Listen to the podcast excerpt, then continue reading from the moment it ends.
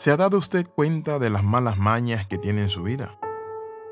Muchas actitudes, muchas reacciones, pero también áreas que usted no ha notado. Bienvenido al devocional titulado Dejando las malas mañas. En Efesios capítulo 4 versículo 22 dice así. Efesios 4 22 dice así. En cuanto a la pasada manera de vivir, despojados del viejo hombre.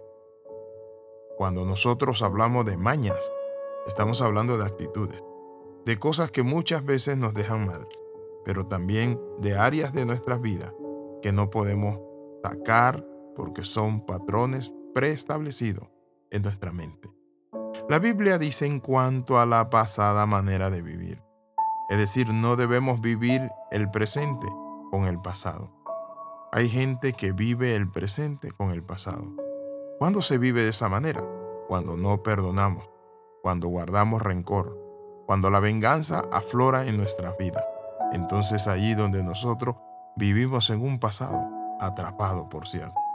No necesitas eliminar por completo de tu mente muchas cosas, sino modificar para sustituir una cosa mala por una cosa buena. Esto lo harás entendiendo muchos principios vivos y uno de ellos es desaprender. Para desaprender necesitamos reconocer que hay cosas, conceptos, que hay prácticas, que hay elementos culturales y subculturales que nosotros tomamos de la calle, de nuestro barrio y nuestra familia, pero que por cierto no son verdades fundamentadas. Una de las cosas que nosotros tenemos que ver es que cada persona tiene un porcentaje de fuerza y voluntad limitada. Si no sabes administrar ese porcentaje, puede ser que cuando la necesites no la puedas usar. Imagina un día largo de trabajo. Te levantas a las 6 de la mañana para hacer ejercicio, para cambiarte, para llegar temprano al trabajo, decidir qué comer, largas horas de trabajo.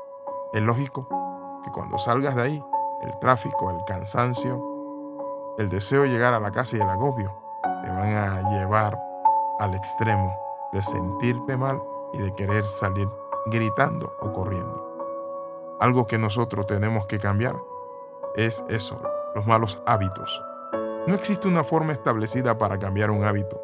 La situación, el carácter, el comportamiento, los deseos son diferentes para cada persona.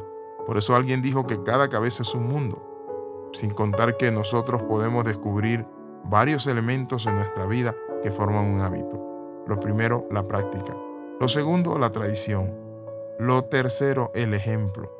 Nosotros seguimos el ejemplo de nuestros padres, vemos lo que otros hacen y lo practicamos. Y es ahí donde necesitamos hacer un alto. Para ello, es importante que nos hagamos evaluar, nos hagamos una evaluación personal y sincera. Generalmente en el discipulado eso ocurre.